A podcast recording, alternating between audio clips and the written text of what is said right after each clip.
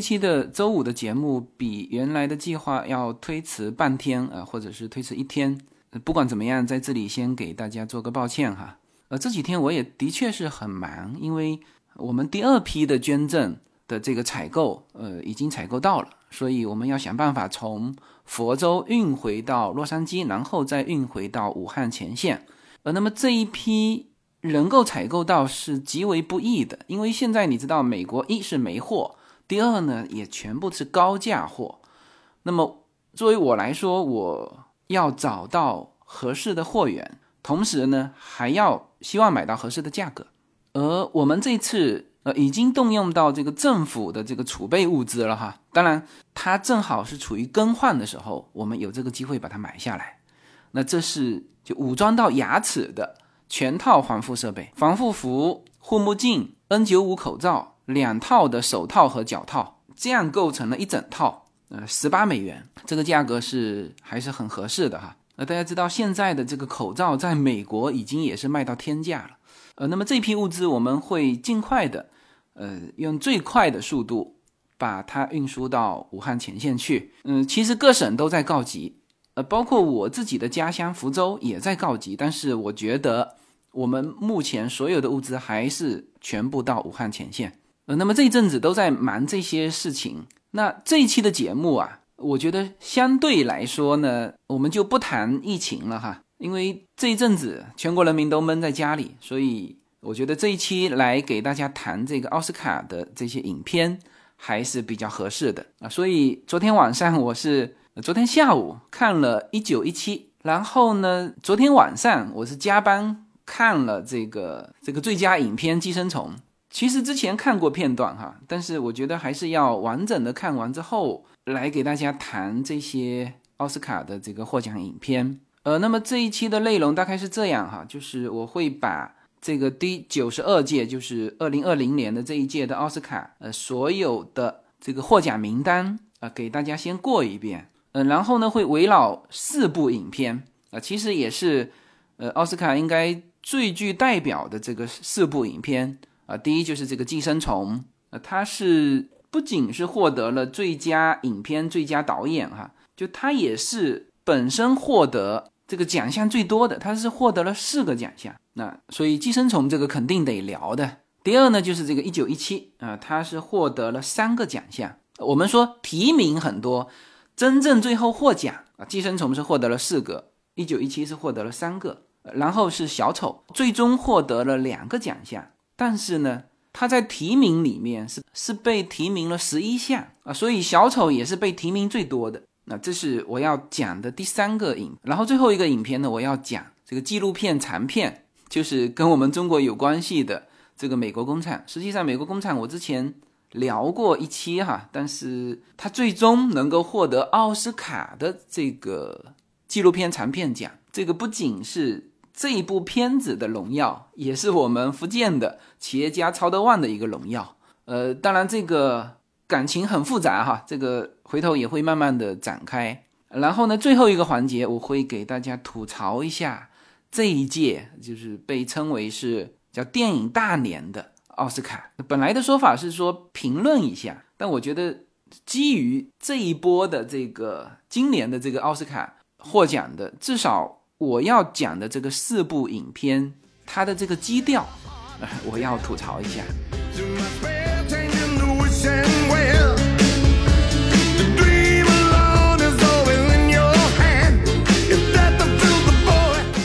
好，那我们先说一下这个今年的。呃，这个奥斯卡金像奖今年是第九十二届奥斯卡金像奖，呃，是二月九号，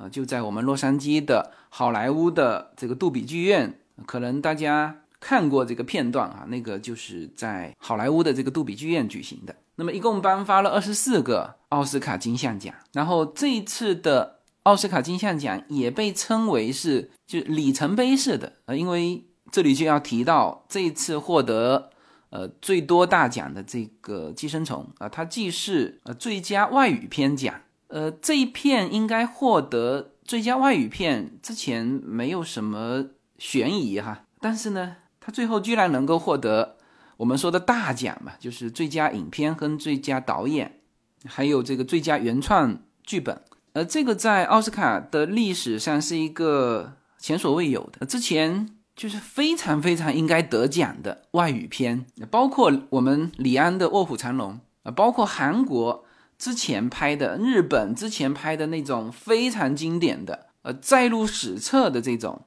影片，最终都没有获得奥斯卡的呃这种最后的这个大奖。但是呢，奥斯卡把这个历史的时刻给了。奉俊昊的这个《寄生虫》这一个影片，所以这个对于奥斯卡来说是一个跨时代的，呃，或者说是里程碑的一届奥斯卡。那么这个是奥斯卡这一次的一个亮点。那么我们先扫描一遍吧，这个把这一届奥斯卡的这个二十四个奖项先扫描一遍。最佳影片《寄生虫》，呃，它是纯韩国的电影哈，就是不是什么美韩合拍的。呃，出现韩国人不是，它是纯韩国电影，所以这个是一个呃跨越式的最佳影片《寄生虫》，最佳导演《寄生虫》啊，最佳男主角啊，我按照这个顺序下来哈，这是说是排名不分先后哈，但是从重量级来说，那是按照这个顺序的。最佳男主角小丑，就是小丑里面的这个男主角杰昆·菲利克斯，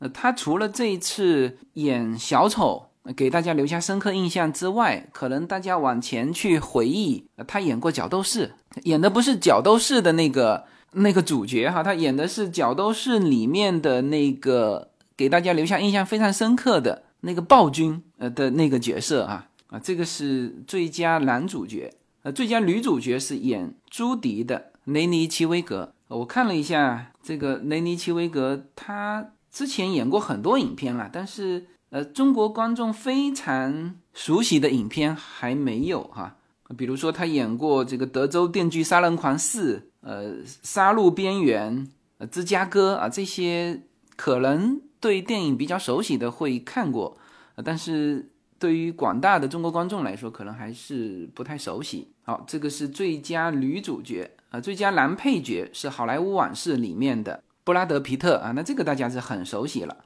啊，这个属于。老戏骨了，年龄不大，但是老戏骨了，演过《七宗罪》《十二只猴子》《瞒天过海》《特洛伊》《啊月后祭坟》，还有那个《无耻混蛋》。呃，那么最佳女配角是《婚姻的故事》里面的劳拉·邓恩。呃，她也算是老戏骨啊，因为她的《激情蔷薇》是入围过奥斯卡最佳女主角的呃这个奖啊，最终没有获得啊。她的作品有。呃，侏罗纪公园系列的，呃，还有很多很多，什么美丽星际呀，呃，最后的绝地武士，呃，她也有在里面，所以这个也是也是老戏骨了。好，那么这六个奖项属于奥斯卡里面最重头的，呃，属于颁奖的时候是放在后面的哈，就是这个最佳电影、最佳导演，然后四个个人奖，然后接下来就是最佳剧本，就是这个原创剧本。那么刚才说了，最后获奖的。是寄生虫，呃，然后最佳改编剧本是这个乔乔的异想世界，然后是最佳动画长片啊，这个是玩具总动员四，呃，这篇据说是拍的非常好，因为本来到玩具总动员三的时候，大家都认为这个系列应该是结束了，没有想到拍的这个玩具总动员四居然能够获得奥斯卡的这个动画长片奖，呃，最佳动画短片。叫做《发之恋》，然后就到了这个纪录片，呃，最佳纪录片就是这个《美国工厂》，一会儿我会具体的来聊这个《美国工厂》。最佳纪录短片是《女孩的战地滑板课》，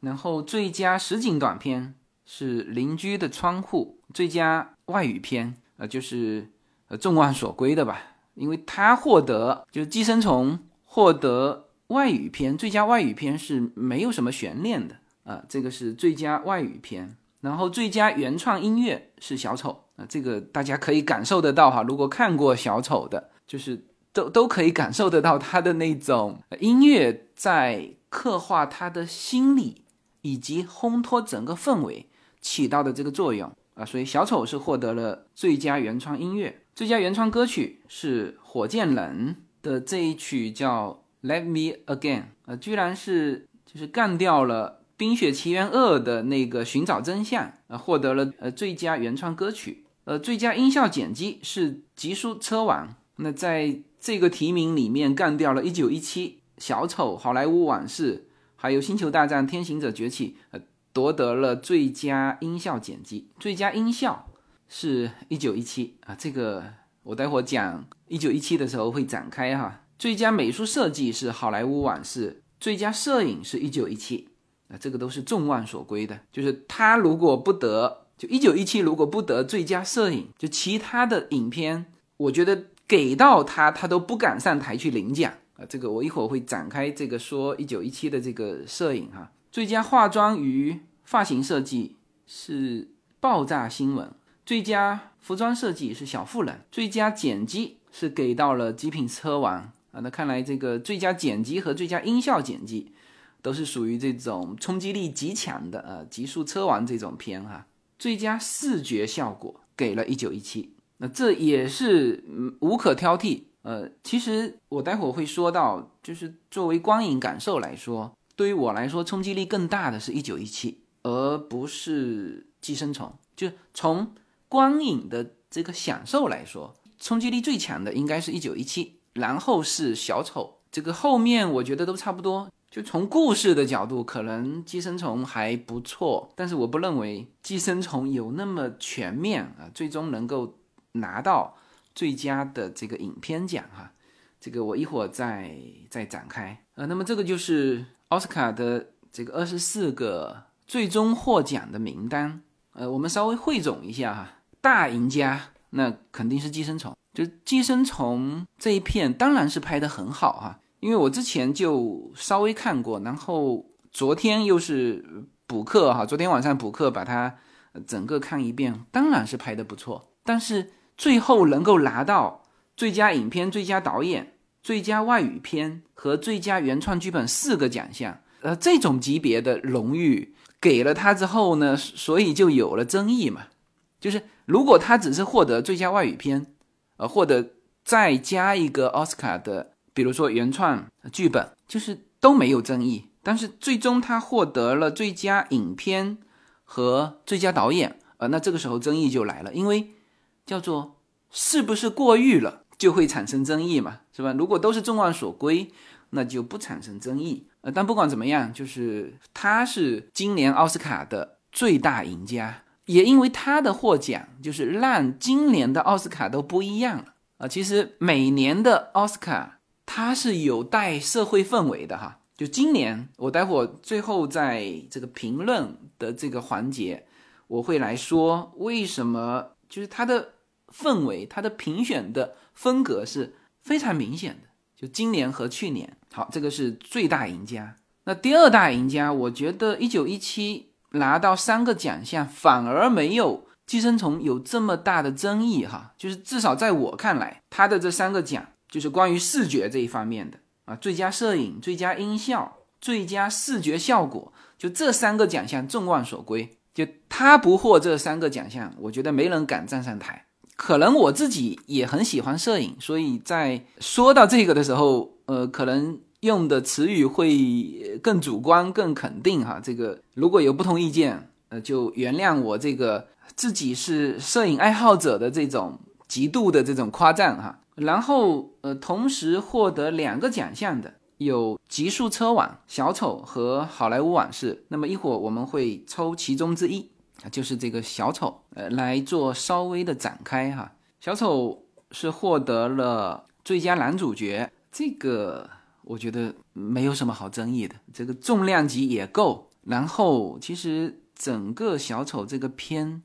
就是这个，如果在我看起来说没有争议的，那就是杰昆·菲利克斯的这个演技。那这个我觉得也不太有争议哈。应该说这个片也成就了他。那另外就是原创啊，最佳原创音乐是小丑。好，那么我们把奥斯卡的这。获奖名单给盘点一遍之后，我们要稍微的展开四部影片。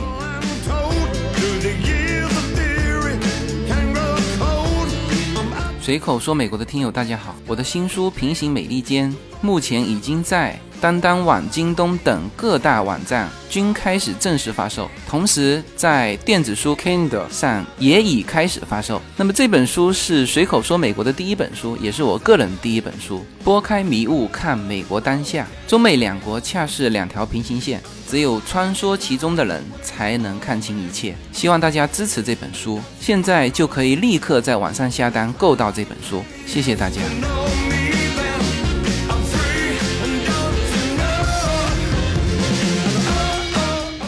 我选择了四部影片，哈，这个分别是获得四项大奖的《寄生虫》，获得三项大奖的《一九一七》，获得两项大奖的《小丑》，以及获得最佳纪录长片的《美国工厂》，也是唯一跟我们中国有关的。那我们把它这个顺序颠倒一下来说，哈，我先说《美国工厂》这个片子，其实我之前专门说过一期，因为这个片子的主人公。是我们大家都非常熟悉的曹德旺，可能对于我来说就更熟悉，因为曹德旺是我们福州人。然后我的就我原来的大股东跟他是朋友，呃，我觉得就是比较搞笑的，就是专门写了就是曹德旺的演员。后面写了个本人，那么这一片现在是获得了奥斯卡的，就还不是提名哈，是奥斯卡金像奖。呃，我觉得很多人会开曹总玩笑，就他是他是主人公啊，那就现在全中国做企业的，就企业家里面，曹总可以多一个称号，就是 拿拿到奥斯卡金像奖的，还不是背后的什么监制、制片、什么导演、什么出资方，他直接就是就是演员啊。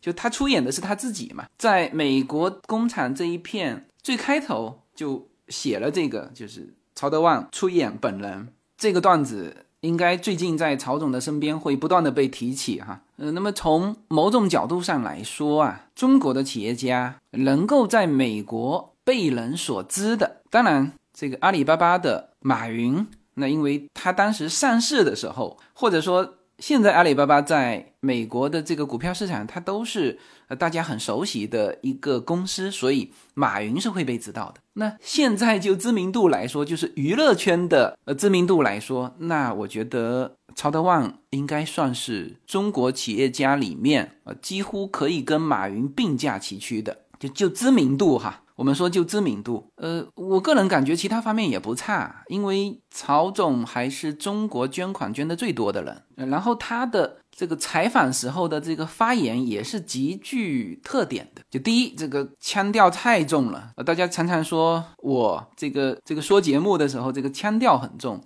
我常常开玩笑说，如果你觉得我腔调重的话，你去听听曹总的发言啊，他的那个直接让你听不懂，呃，因为。福州话和普通话是完全两个语系哈，我们在发音上有的直直接没有那个音的，所以，哎，你去听听这个曹总的发言哈，他一个是腔调重，还有一个就是讲大实话，那常常有一些话只有他敢讲，呃，这里我们是很熟悉他的啦，就是本身他的他的公司是就是不完全依靠国内，就他的整个市场。是国外也一大块，所以他的这个企业福耀玻璃是中国比较知名的第一批到海外来办工厂的啊，所以才有了这个美国工厂这个纪录片嘛。那同时，其实他跟我们现在中国的这个高层关系也非常好，因为大家知道我们的最高层原来是在福州是做了十几年的市委书记，所以这这个关系非常好，很多话曹总敢说。我觉得其他没有一个企业家不是说不敢说哈，不像他说的那么方便呃，所以曹总的发言大家去感受哈，一口音重，第二敢说实话。然后他在美国工厂这个纪录片这件事情上，我觉得发挥了他的另外一个一个数字，就是朴素。就他在拍这一片的时候，可能真的没有想太多，然后最终能够取得这个成就，我觉得一定也是超出他的。意料之外，就是用一句完全没想到，这是肯定的。嗯，但是因为他的这种朴素的思想，所以他在拍这一篇的时候是没有任何的去去有意的去修饰。呃，因为整个美国工厂里面，他是男主角啊，然后这个这个摄像机是跟在他身边，他说的话，包括很多的这个他自己表达出来的这个话，他是没有经过任何修饰的，因为他如果想修饰，后期还可以改嘛。就他如果要求呃我讲的这一段话不能播出，你拍摄者也要尊重他的意见，但是他全部放开，所以这个美国工厂才那么的真实，才能够最终获得奥斯卡的纪录长片奖。那也因为他的朴素，我之前说美国工厂的时候，我就说过，哇，我说他很多东西真的是不去考虑的，因为这一片作为拍摄者来说，他是有想法的，那这个想法又隐藏的非常深。作为曹总来说，之前是不会发现，到现在，可能他也就慢慢也知道，但是也也把它宽容的容忍下来。什么意思呢？就是。美国人拍这个片是有他深层的想法的。你从奥斯卡呃纪录长片获奖的时候，人们喊出的那个口号叫“全世界无产阶级团结起来”，你就知道他要表达什么。他不是表达你中国的什么企业到美国来啊怎么成功啊怎么扬眉吐气，他不是表达这个啊，他表达的是美国的工人阶级在目前的这种。情况之下，就是本身就是这种无产阶级被压迫的底层人民的这个感觉，就是美国白左想要表达的东西。再加上这个上面的是一个中国的老板，是吧？再加上这个曹总毫无保留的，呃，以及他们的中层干部毫无保留的把一些观点、一些思想、一些我们中国认为没问题的。但是在美国白左眼里看来是叫黑恶势力的那种思想，毫无保留的说出来，在纪录长片里面说出来，现在变成奥斯卡的这个金像奖的纪录长片，哇，那这个流传就更广。那么中国的企业、企业家以及来自中国的这些中层所赤裸裸的说出来的这些言论，那这些其实呃都是这个纪录片真正想要表达的东西。所以这个片子啊。对于曹总来说，从他在 Netflix 上播出的时候，我就说了，这叫喜忧参半。可能在我的感觉来说，是叫弊大于利。就是这个导演他是就底层是有这个坏心思的啊。我们站在中国的中国企业的角度上来说，是的确有这个有这个问题存在的。但是这个就是很巧妙的，就在于说。中国人就这一片哈，中国人看起来是一点问题都没有，就觉得我们扬眉吐气了啊，我们可以到美国来来管理美国人，而且这一帮美国工人就在中国的管理者看来就属于这个效率又低啊，各种毛病，那这也感觉是很很有面子啊，这所以说这一片。当时我就说了嘛，在中国跟美国都火，但是火的原因不一样。中国觉得扬眉吐气了，我过来管理你们。但美国觉得我的工人正在遭受这种待遇，而这个还来自于中国啊，所以这一片最终变成了一个爆点。它的影响力和带来的后遗症，大家我现在只能说它的影响力够，但是这个后遗症可能不在美国待久的人是没有这种感觉的哈。好，那么不管怎么样，我们还是祝贺这个曹德旺先生。能够拿到这个奥斯卡金像奖，呃，这个不是调侃哈，这一点都没问题。他是男主角，这一片获得了奥斯卡金像奖，这个没问题吧？呃，包括这个导演领奖的时候还用中文说了一句“谢谢曹德旺”啊，所以恭喜曹德旺先生，他这一辈子都没有想过会得到奥斯卡金像奖。好，那么这个是美国工厂，呃，然后第二部我们就要说到小丑，呃，这个片子我大概在一个月之前看过。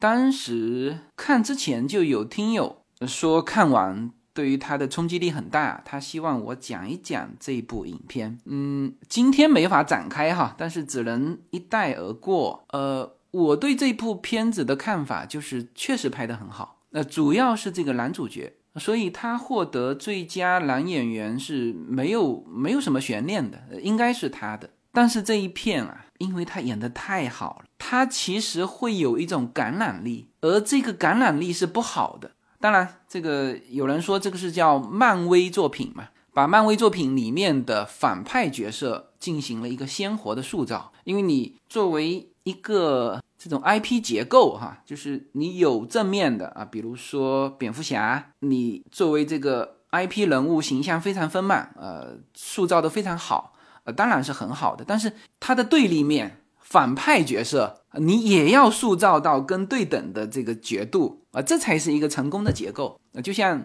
这个变形金刚里面是吧？你老塑造擎天柱，也得塑造这个威震天啊，所以这样才相当嘛。你从这个呃角度上来说，去塑造漫威的一个反派角色，当然是没问题。但是这一片拍的太不仅仅是灰暗哈，拍的太邪恶了。就因为它的主题是去就告诉大家这个邪恶的性格是怎么产生的，所以呢，给大家的代入感是呃，我觉得很有问题的两点哈，就是第一，他邪恶有理由。啊，这个影片塑造了他怎么从一个非常懦弱的、非常底层的呃一个人物，变成一个攻击力非常强的，甚至是变成一个反派的领袖啊，这个是一个就叫做我们说叫造反有理嘛。嗯，他是就是告诉大家，邪恶是有理由的啊。第二呢，他的最后，他的影片的最后是在煽动这个，而这个角度上来说，你你拍的越好，你这个男主角越好，其实这个我是很担心的哈，因为这种作品是会是会影响到人的。小丑这个片子啊，这个大家都推荐大家去看一看。这部片子从我的感觉，其实它是可以获得奥斯卡最佳影片的，就是。他从整个影片的手法、叙事完整性，其实无可挑剔。再加上男主角的这种分神级的这种表演，就他这一片，这个男主角是可以分神的。当然，他最后已经拿到奥斯卡金像奖，这就是封神嘛，这个叫封神版的封神哈，就是一切一切都没问题。最大的问题就是他把这个，呃，这样讲也不合适哈，但是他确实是一种负能量。呃，他最后实际上已经不是自卫了，就不是保护自己了，是破坏整个社会规则。就他本身自己已经走向反社会和反人类的呃一个一个角色中去了。那事实上也是嘛，因为本身就是反派角色，而且他还煽动了很多人，所以从这个的利益来说，呃，是不适合把它放到最佳影片。呃，中去的哈，所以这个是我对小丑的一个整个的光影的感觉，就是它无可挑剔，它也很值得观看。但是第一，我自己本身没有代入感，就是我们说的代入感，就是你像比如说《绝命毒师》，呃，我有代入感，就是我会感觉到说老白就之前的他的落落，以及他找到自己之后的啊他的自信的回归。啊，像这种东西，我们是愿意有一个代入感，或者说有这个代入感。但是作为小丑，嗯，我自己本身没有代入感，然后我也不希望别人在这里面找到代入感，因为这是很危险的，好吧？那么这个是小丑的一个光影感受。呃，然后就说到，就我昨昨天下午才看的《一九一七》啊，这是刚才说到的叫做光影感受最佳的这个奥斯卡获奖作品，你看。它最佳视觉效果奖嘛，那最佳摄影、最佳音效，就是如果你要挑一片这奥斯卡片里面，呃，其实我提到的这四部，大家都如果没看过的，大家都要去看一遍哈。但是你如果特别想去想去体验这个光影感受，呃，特别是在自己家里哈，小剧场哈，哎，我觉得你首选《一九一七》，因为就是整片它用了一个一镜到底。呃，叶子昨天问我，他说：“哎，那你这么喜欢一九一七，那为什么你不希望它是，或者你不认为它有可能是最佳影片呢？”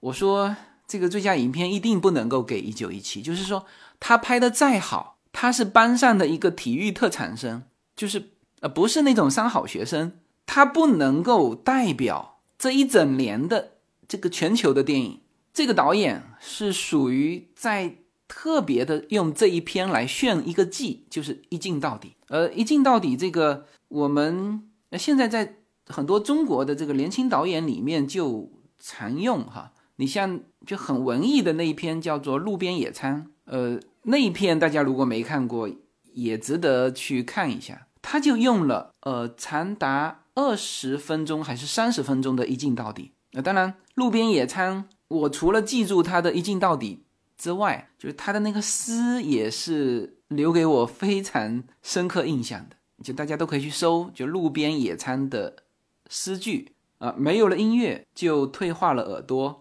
没有了戒律就灭掉烛火啊。再比如说他的这个山是山的影子，狗懒得进化，夏天人的美很固执，灵魂的美像荷花啊。再比如说为了寻找你，我搬进鸟的眼睛，经常盯着路过的风，就这种很古古怪怪的感觉。这种旁白再配上一镜到底，哇，那这个，呃，就很容易去去表现一些东西。那么这个一九一七是把一镜到底搞到最彻底，就是再也没有超过他的了。他这全篇从开始第一个镜头到最后一个镜头一镜到底。那当然这里面可能有三到五个段落，呃，比如说比较明显的就是那个主人公半被炸晕了。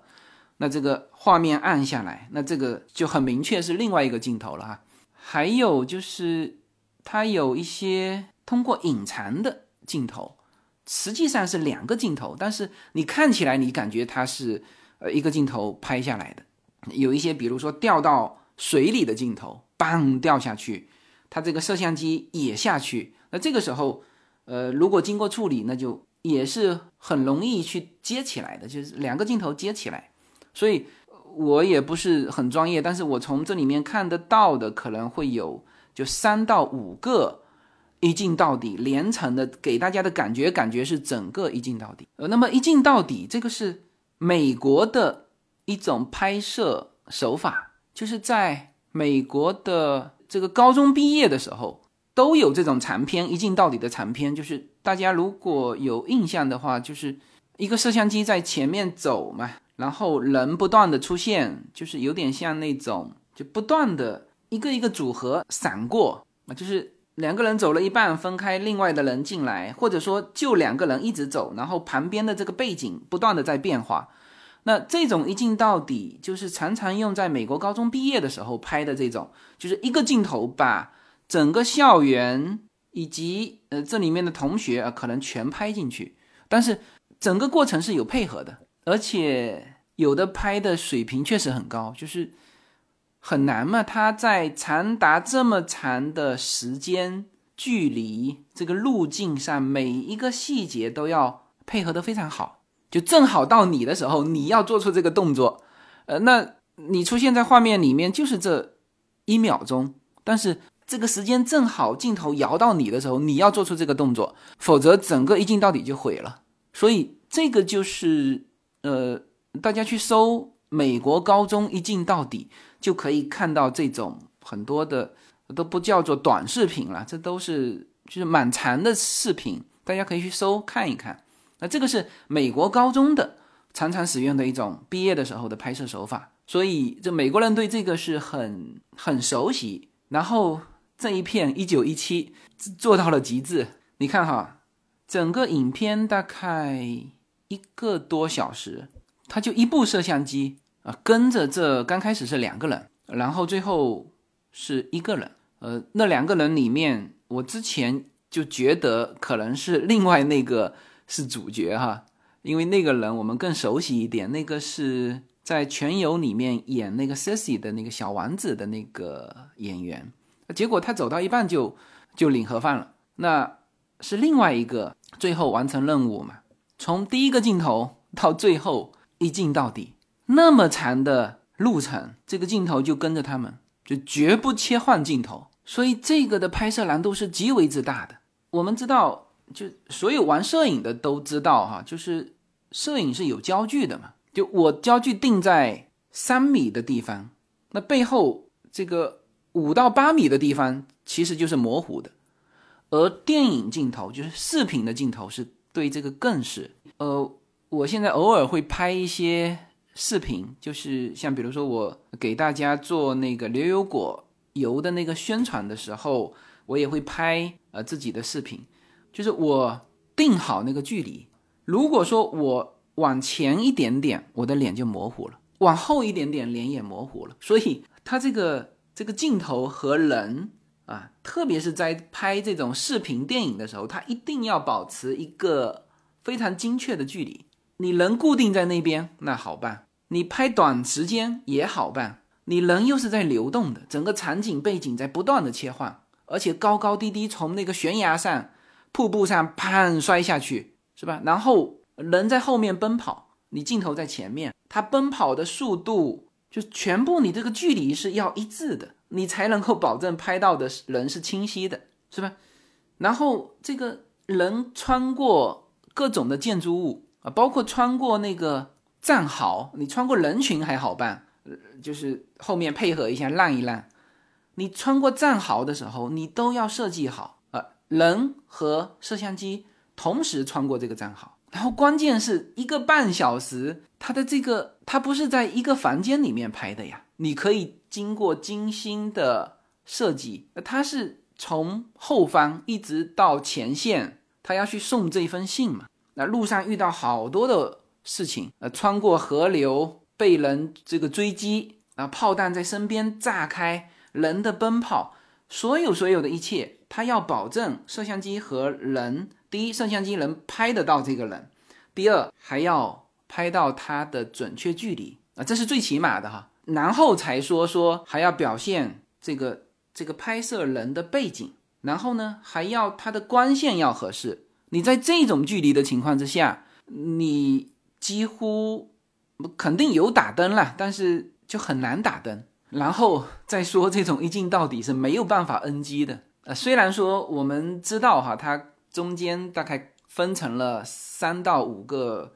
这种这种段落，但是就是在那个段落之间啊，它一个段落起码也是二三十分钟的一个一镜到底，人在不断的运动奔跑，场景在切换啊，战壕人群。树林、平原、壕沟、河水、瀑布，环境不断的变化，你始终要拍得到啊非常好的视觉效果呈现在观众面前啊，这是极为之难的。就我自己就平面摄影，当然大家也都看过我拍的美国的一些风光哈。就这几年其实拍的就很少，因为多了小孩之后，就各种就你没花时间，你就一定出不了作品。是吧？而且这个时间还要配上这个光线，所以我是特别能理解说出好的摄影作品是多么不容易。再加上你如果出好的视频的摄影作品，其实就更不容易。我看到最后，我都跟那个叶子感叹，我说哇，我说这个呃，这个要是不得最佳摄影，那叫没天理啊！因为整个过程它一定是有经过设计，但是。这个摄影师和这个人的配合是至关重要的，就是说他这一镜到底，你叫他再拍一次，他就不是这个角度，就不是这个样子。然后这里面的光线的配合啊，最后那个镜头，这个人走到一棵大树下啊，镜头换过来正好照到光线非常柔和的这张脸，太困难啊！所以大家如果要追求这个光影感受，呃，这个一九一七是大家必须要看的。没有什么能够阻挡，没有什么可以阻挡对自由的向往。大家好，这张专辑的播出时间是每周一周五的下午，每周两期，不见不散。现在大家除了收听我的音频节目之外，还可以加入我的微信公众号，公众号的名字是无限空间，这是一个。跨越中美的自由连接的社群，大家可以通过这个公众号找到您所在的城市或者是您喜欢的微信群，加入随口说美国的社群。同时，也在这个公众号里面啊，已经建成了随口说美国的 IP 矩阵，名字叫做星辰大海。在这里面呢，大家可以听到更多的跨境主播为您分享的更多的跨境内容。当然，您如果希望随时能够追踪到随口说美国的各类信息。您还可以登录新浪微博、今日头条、抖音去搜寻“随口说美国”。移动互联网的神奇之处呢，就是可以把同类的人拉得很近，让我们勇敢开始，活成喜欢的那个自己。好，那么最后就来到了呃这次获得大奖的这个《寄生虫》。呃，对于韩国电影。可能作为中国的影迷来说，呃，相对美国会更熟悉，因为这个这个韩国文化虽然是叫席卷全球啊，但是呃，它可能对于美国来说，它影响中国的会更多，所以我们之前就看过奉俊昊的就其他的电影，呃，相对这一部《寄生虫》，我更推崇他的二零零三年的时候他拍的那一部《杀人回忆》。嗯，这部《寄生虫》啊，是属于很典型的韩国电影啊，有韩国的这个黑色幽默啊，有韩国的这种现实题材。你像《杀人回忆》，其实也是现实题材，因为它就是根据真人真事去改编的啊。那片其实很值得推荐哈，这个是根据韩国的一个十几件的连环杀人案，最终是没有告破。就根据这个事情去改编的，非常写实。呃，整个《寄生虫》这一片，就这给我的感觉，呃，当然是一部非常好的韩国电影。呃，然后包括它的呃现实题材、黑色幽默啊、精心的啊这种故事环节啊反转啊突然的冲突，包括它的可看性，就是就是可能作为亚洲的。观影者他更喜欢这种非常紧凑的又非常复杂的这个故事情节的啊，所以这些呃寄生虫是把整个韩国电影的，就是所有应该最拿手的东西全部融合在这里面，呃，包括它的，因为它是现实题材嘛，它一定是会带来很多反思的。那也不是这一部开始去反思，其实从冯俊浩的。你看十十七年前的这个《杀人回忆》里面就有，呃，但是这一片是不是完美到能够代表韩国影片获得呃奥斯卡的这个最佳影片？啊，或者我这样说吧，能不能代表这个二零一九年所有的影片获得最佳影片呢？呃，在我心里，可能我我觉得是不够的。呃，当然不代表说，我觉得一九一七或者是小丑。呃，或者是其他的片，就完全能够压倒这个《寄生虫》呃，但是至少从完美角度上来说，你这一届叫做在奥斯卡的这个这个电影大年，最后是《寄生虫》这一片呃获得最终的最佳影片，在我看起来，我也认为它有争议。呃，《寄生虫》是塑造了两个家庭哈，主要塑造两个家庭吧，因为。呃，一个是就电影里面的这个上流家庭啊，其实这个上流家庭还不是那种权贵家庭，因为他们应该属于就这种家庭配置，我觉得应该属于普通的啊，甚至在上流里面还属于比较简单的呃这个上流家庭，因为他全家也只有一个阿姨，一个司机，那这种配置，你到中国很多的普通家庭都有这种配置。呃，然后说到这个底层，这个就是主人公的这一家四口，呃，当然他所住的位置是底层啊，因为它叫半地下室嘛，它的窗户是在地面。呃，像这种建筑，呃，在我不知道在中国北方会不会多哈，呃，我在中国南方其实还很少见这种一半的，但是我在欧洲经常见到。我们那时候住在阿姆斯特丹的时候，我住的就是这种，就是半地下室，就是你的窗户看出去，它就是地面。那么这个底层家庭，我也觉得不是那么底层，因为这要么就是他没没表述好，怎么讲呢？呃，就这个点，我在看很多的影评里面也都指出来了，就是说，其实呃那种真正的底层家庭，第一，他是接触不到上流家庭的。嗯，在越来越成熟的社会，它越是这样。呃，你到欧洲去看，它是完全不接触的。你要通过好几个，就是不是你上一个台阶，你就能够接触到的，就彼此之间你会遇不到。呃，那么这个遇不到，就很像什么呢？很像我们以前在没有这个驾驶飞机的这个常识之前，就觉得说，哦，天上那么多飞机在飞来飞去。你从地下看上去，总感觉他们很危险，但实际上，他们没有任何危险，因为在整个空域，就塔台能够指挥到的它的整个空域里面，两架飞机一定是不同高度的，而且这个高度之间至少拉开一百米的这个高度，所以它是不不管你怎么飞，它是交错不到的。那么这个说到这个社会的这个阶层，它就是这个样子。这个可能说的太现实了哈，但从我看到的，包括中国的这个社会，包括现在美国这边的社会，它就是这个样子。所以为什么有人要去读私立学校？那实际上私立学校是一个家长的一个圈层，你不读这个私立学校，你根本接触不到啊。所以有些人就说，哎，这个读私立学校掏的这个钱其实是很值得。那么底层和所谓的这个上流啊，他接触不到是因为几个东西啊。第一，你的你的视野，你的圈子，呃，我说的这种接触不到。并不是指具体的说你这个人碰不到这个人，而是你这个人碰到这个人，你也不可能产生接触，因为你没有可说的话，点头打个招呼，这个呃，在这种接触是不属于我说的那种接触哈，因为你要融入这个圈层，才算是接触。就像这个寄生虫里面，呃，两个家庭能够有这么呃交叉的这种接触，那当然。首先是从那个儿子跟女儿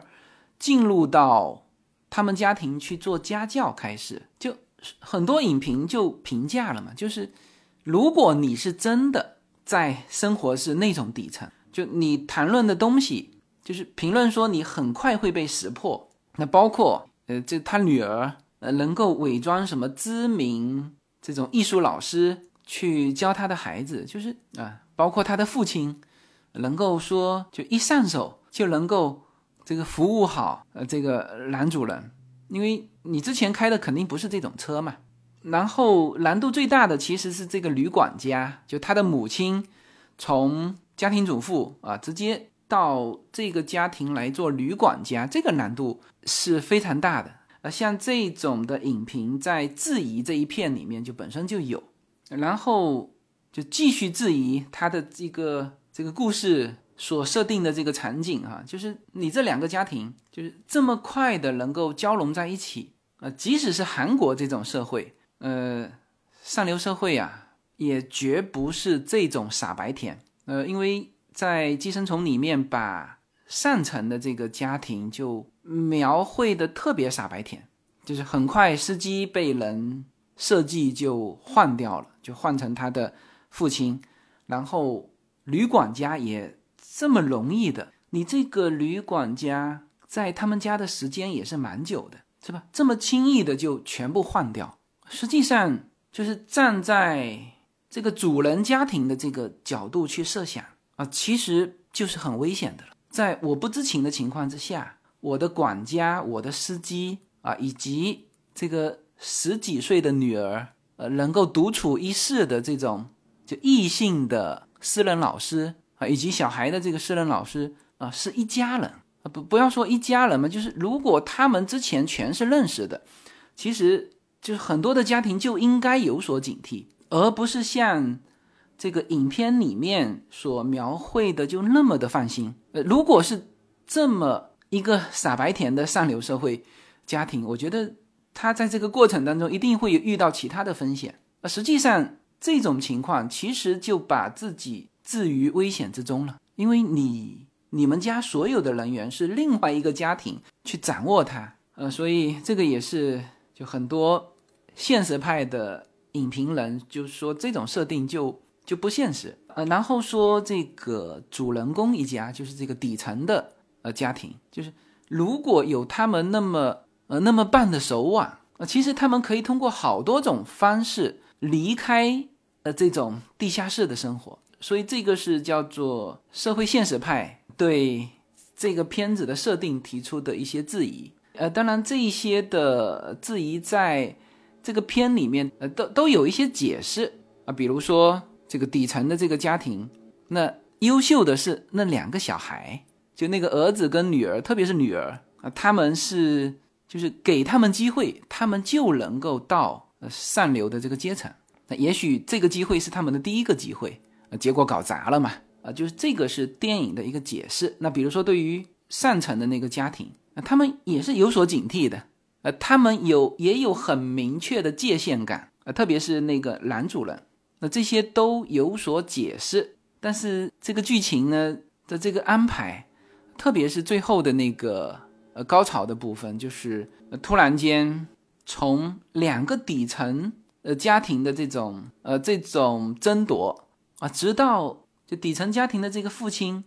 呃刺死了那个呃上层家庭的那个男主人，就这一刻，呃，我感觉发展的有点快。就我到现在，你你说他是现实派的，就反映社会现实，那我我只能做出这么一个呃解释，就是就是这个底层的这个家庭的这个父亲本身性格就是有缺陷的，是吧？所以他才一直不成功，一直住在地下室。那至于两个孩子，那他是第一次遇到这种机会，那以后再给他一次机会，他可能就成功了，可能就脱离地下室了，是吧？那我只能这么解释。否则我真的很难去去理解，说他为什么要刺死上层家庭的那个男主人呢？而那个男主人，就算你说他有厌恶，就表现出那种不能接受他们身上的味道，或者说他们他不能同情这个底层人民的这种自私感，那也罪不至死啊，是不是？你这个时候怎么设计成？这个底层的这个父亲把人家给直接给给捅死了呢？这代表什么？而且在我看起来，我不觉得这个上层这个家庭啊有什么做的很过分的地方，没有啊啊，就是上层的这两个孩子，这不用说了，是吧？女生是乖乖女，而且还爱上了这个底层的这个儿子，是吧？小孩那个很小，然后女主人是典型的傻白甜啊，非常善良。呃，以至于说他们稍微设一点计谋，他就上当了，就炒掉了司机，炒掉了管家，然后让他的父亲和母亲进来去替代，是吧？这个女主人是非常善良的。然后说到这个被最后被刺死的这个男主人，他唯一表现出来的就是对于他们身上味道的，只能说不适，也不能说厌恶。当然，最后那个拿。钥匙的那个镜头，他捏着鼻子，那有人说他是是厌恶他们身上发出的穷的这个这个味道，其实不是啊，那个时候他全身都是沾满了血啊，有血腥味啊，是吧？你可以理解成他捏着鼻子是不愿意闻到那个血腥味啊。包括有人说，哎，那这个时候你抢救自己的孩子，而不去管别人的孩子躺在那边血泊中，这个。就太强词夺理了。这个你换任何一个人，自己家的孩子晕倒在草地上，那当然是先抱起自己家的儿子。怎么会说这种行为是不对的呢？是吧？是啊，那个家庭的小孩也躺在血泊中，但问题是他家的孩子也躺在草坪上啊，也被吓晕了呀。那这个时候当然他是要先抢救自己的孩子，包括他叫他拿钥匙，包括什么？因为他对于。出现的这种变故是一无所知，他不知道这里面怎么来怎么去。突然间有人拿出拿一把刀到他后院来捅人，这个时候肯定是先要保护老婆小孩全身而退，先退下来再说。那么这个剧情怎么会发展到说他就被人刺死了？那我觉得这个是不应该的吧？啊，所以这个片子在很多的这个这个设定上，确实是会被人质疑。当然，你如果把它当成是一个商业片，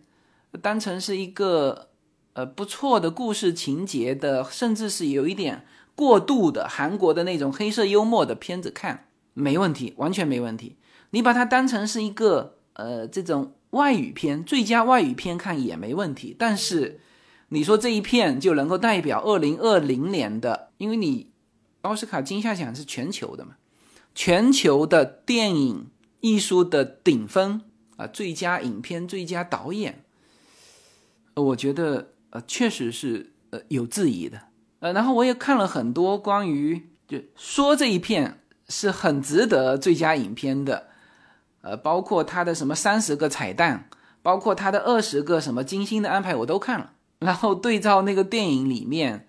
我不觉得他这么出彩啊，无论是现实。还是最后价值的拔高上，它都不是无可挑剔的。然后最后说到这个价值，它只是把这个现实反映出来，它并没有告诉大家一个方向。你说他批判上层社会的麻木，不关心底层人民，他也不是啊。首先上层社会至少他拍出来没有那么坏嘛。那最后你给他了一个，就是把他们家的顶梁柱给干掉，这个这是他想要达到的 什么？想要呼吁的东西吗？我觉得也不是。那包括说，呃，从底层的这个家庭来说，就主人公的这一家来说，实际上只有他们家的女儿可能还有一些清醒的意识。当然，儿子也还行。他们的父母的那个感觉和这个思维，他就是个底层。你看哈，生活一改变，他其实想的最多的就是享受。那包括一家人在这个主人离开那套房子之后，就一家人在里面享受。然后出了事情之后，就他女儿是最清醒的，就是问他父亲：“那我们现在有没有什么计划？因为地下室还藏着两个被捆在一起的人，是吧？”问他父亲有没有计划。那他父亲说有计划啊，实际上是说给小孩听的。那么他们在体育场的时候。他儿子问，就他儿子、他女儿都有这个意识，说我们接下去该怎么办？就是就是这个规划、规划的能力。再次问他父亲的时候，他父亲是属于半梦半醒之间就说了实话，说我也没有计划啊，然后还教育他小孩说，没有规划就是最好的规划。你看啊，我们规划的再好，也赶不上这一场大雨的这种变化啊，这个就是。他父亲的逻辑，这其实就是底层的这种观念，就是他完全没有一个规划的能力。你知道，一个家庭，就所有人都是从普通家庭开始，他慢慢慢慢走到能够获得比较多的资源，能够过得好，他一定是有规划的啊。你说这个父亲说出没有规划就是最好的规划，有的时候可以不是有具体的。这个行动，但是你要有大概的一个方向，而且这个方向要跟你的目标是能够 match 上的。就是我常常说的，你除了看到山上的呃那个目标，你也得看到路啊，是吧？那这样一步一步走，就能走到你的目标，而不能我站在这里，我去想象说，就像他们一家表现出来的那种感觉，就是啊，这个房子要是我的多好，然后唯一他们的。呃，能够接近这个目标的，就是说，哎，他小孩，他的儿子说了，他说我和他们家的女儿现在正在交往，那他们一家就觉得，哇，那这个这个房子就变成我们亲家公亲家母的房子了，然后还调侃他母亲给这个亲家公亲家母去洗什么内衣内裤，然后互相去指责对方是蟑螂，是吧？就是总体上整个拍摄的。就只能说他很现实，就是拍出哦，因为他的这个思想，所以呢，他也不可能成为上流社会，或者说中上层的这个阶层，只能在底层徘徊。所以这部片子就是给我的感觉，就是它是一部很好看的韩国电影。你说它能够代表二零二零的全球电影的最高水平，我不这么认为。然后你说它。通过隐喻啊各种手法去表现，抱歉，我看不出他最终想表现什么。他无非是表现出一个现实，啊，现实社会就是这个样子，谁都没错。但是呢，大家相处就是一场灾难。这你你要表现这个吗？所以呢，这个在聊完了这四部奥斯卡的获奖影片之后，那还剩下一点点时间呢，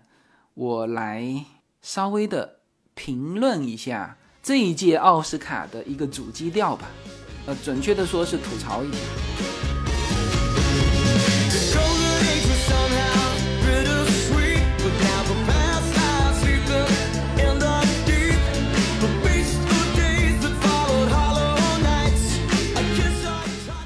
好，那么最后呢，我们来聊一下这一届的奥斯卡啊，这些获奖影片的。透露出来的一种感觉，呃，所以我用了“吐槽”两个字啊，就比较准确的表达。一，这个吐槽是代表着就是非常个人的喜好；第二呢，呃也确实是一种批评哈。啊，其实这种感觉，我昨晚看完《寄生虫》之后啊，一个整体的感觉就出来了。就是如果说上一届奥斯卡，你比如说《绿皮书》，给到大家的感觉是什么？是叫做种族的和解啊。如果上一届奥斯卡还有给我们这种透露出这种感觉的话，那么这一届的奥斯卡，从这个最佳影片来看，那就我们不能说叫撕裂这种啊，或者说阶层吧，就我们不说它起到这种撕裂阶层的作用，但是它把这个阶层之间的赤裸裸的这种这种现状，以一种对立的方式去表达出来，是吧？嗯，这个。还不是我要吐槽的这次奥斯卡这些影片表达出来的一个感觉哈，我我不是想吐槽他们把阶层的对立表达出来，就是他的表象至少在《寄生虫》这一片里面是表达出来了，它表象是阶层对立，而底层的实际上是对就整个社会的一种失望呃，特别你如果从往往平民的视角嘛，观影者的视角会从这个底层家庭，就是主人公的这一个家庭的角度去思考问题。那么他最终得到的是什么呢？什么都没得到，实际上得到的是一种无语和无助，就是一种很强的无力感。呃，你从原来的这个地下室的这种家庭，然后给到一个机会到了上层的家庭。之后呢，就表现出来，呃，这个底层家庭的各种就没有办法改变的一些东西。就很多的影评是说这个气味啊，说这个气味是底层的这个家庭是很难去脱离的。其实还不是气味，气味你洗个澡就没了。就像他们家的那个儿子说的，就是要搬离这个地方，我们这个气味就没了。其实还不是气味。啊，是他们对于这个欲望的太赤裸裸的的这种贪恋，是吧？一个儿子进去了，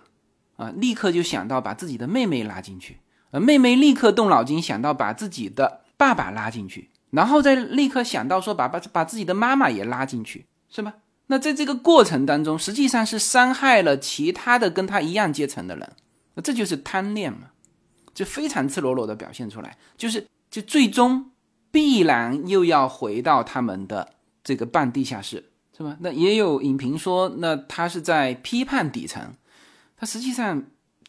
电影表现出来的也没有批判底层，他实际上就是把这个现实给表现出来，然后呢，又给人家一种非常无力的感觉啊！这个就是从《寄生虫》这个片子感受到的奥斯卡的这今年的整个的氛围。然后用这个无力感去套每一部影片，其实全部套得上。你看这个小丑不用说了，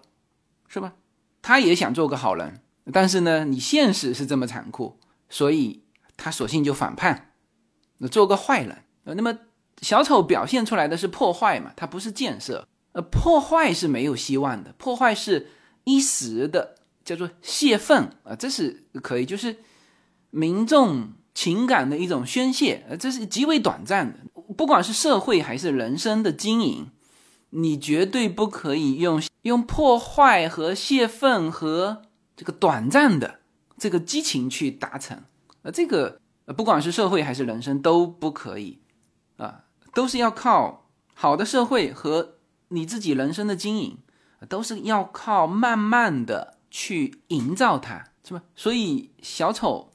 我说小丑如果不是这个方向不对的话，小丑这一片可以拿最佳影片啊，但是就是这个这个方向，因为太很多人看了都说就太阴暗了，这个没法接受，就看完心情很不好啊。那这个是大部分人的呃，特别是在我们中国生长起来的这大部分人的一个感觉呃，那么这个是正常的哈，就是如果说呢看完心情觉得非常好。那我觉得，所以看小丑这一片，西方很多的电影院在进去之前要查你身上有没有带枪的，他怕看完这一片之后会瞬间把那个人性恶的这一方面给调动起来。所以这个就是小丑这一片，他让人感觉也是很无力感，就很阴暗，哎，或者说看完有一种很凄凉的感觉。那有人说那。一九一七就不会了吧？这个是一个士兵，这个克服艰难险阻去完成了一项任务，但是你没有注意到这个节目的最后，当这个主人公历经千辛万苦把这个信息送达前线之后，那个前线的将军说了一句话，大家可能都就很容易被忽略哈。这个将军说：“司令部的这个命令啊，总是朝令夕改，是吧？你今天让我放弃进攻，可能明天又来一个命令，叫我凌晨发起攻击。这个前线的这个指挥官也很无语，因为当时送到的时候，他兵已经派出去了，第一波攻击已经冲出去了，但是当然最后他还是执行了这个不进攻的命令，但是他就说了这么一句话，呃。”这个话，我觉得这里面的设计安排不是代表这个角色说的，呃，不是说这个角色是一个好战分子，呃，他有些觉得不乐意执行这个不进攻的命令，说了那么一句，不是的，这就是这一片的意义。就导演给了一个一镜到底的镜头，让这个主人公历尽千辛万苦所付出的代价，最后告诉你，其实不见得很值得。所以在这个最后，我忘记掉他是他和将军的对话，还是他和他死掉的那个战友哥哥的一个对话。就是说，这场战争最后的结局，就是我们最后都用完最后的那口气，就是这场战争的结局，就是所有人都战死掉。呃，因为在最后有这么两句不同的人说出的话的一个印证，所以这个才是。一九一七的这一片的主题，所以这一片的主题绝不是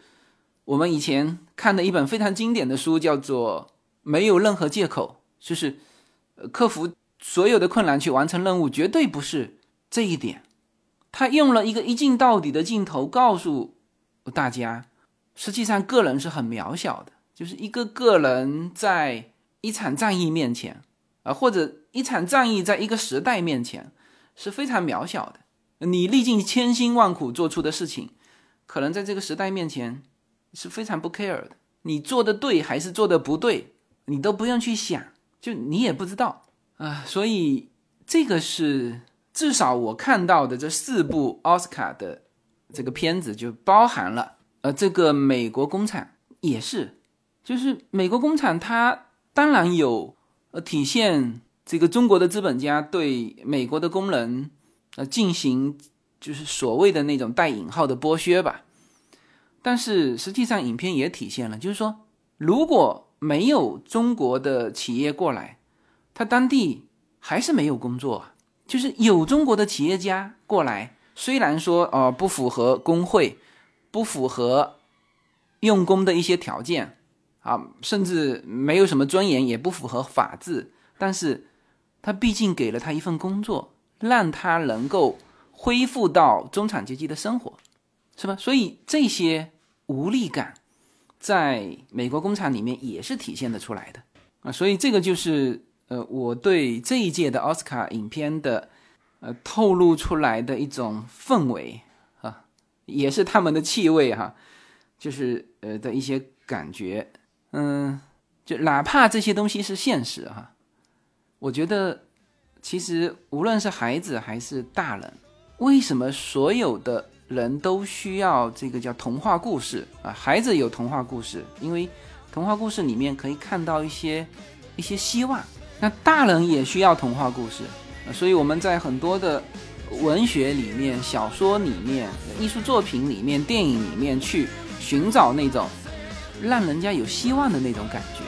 好吧？那么这一期。给大家聊今年的这个奥斯卡，其中可能一九一七大家没看过，一九一七还是特别是这个喜欢摄影的啊，这个我们的听友啊，一定要去看一下一九一七，好吧？那么这一期就到这里，好，谢谢大家。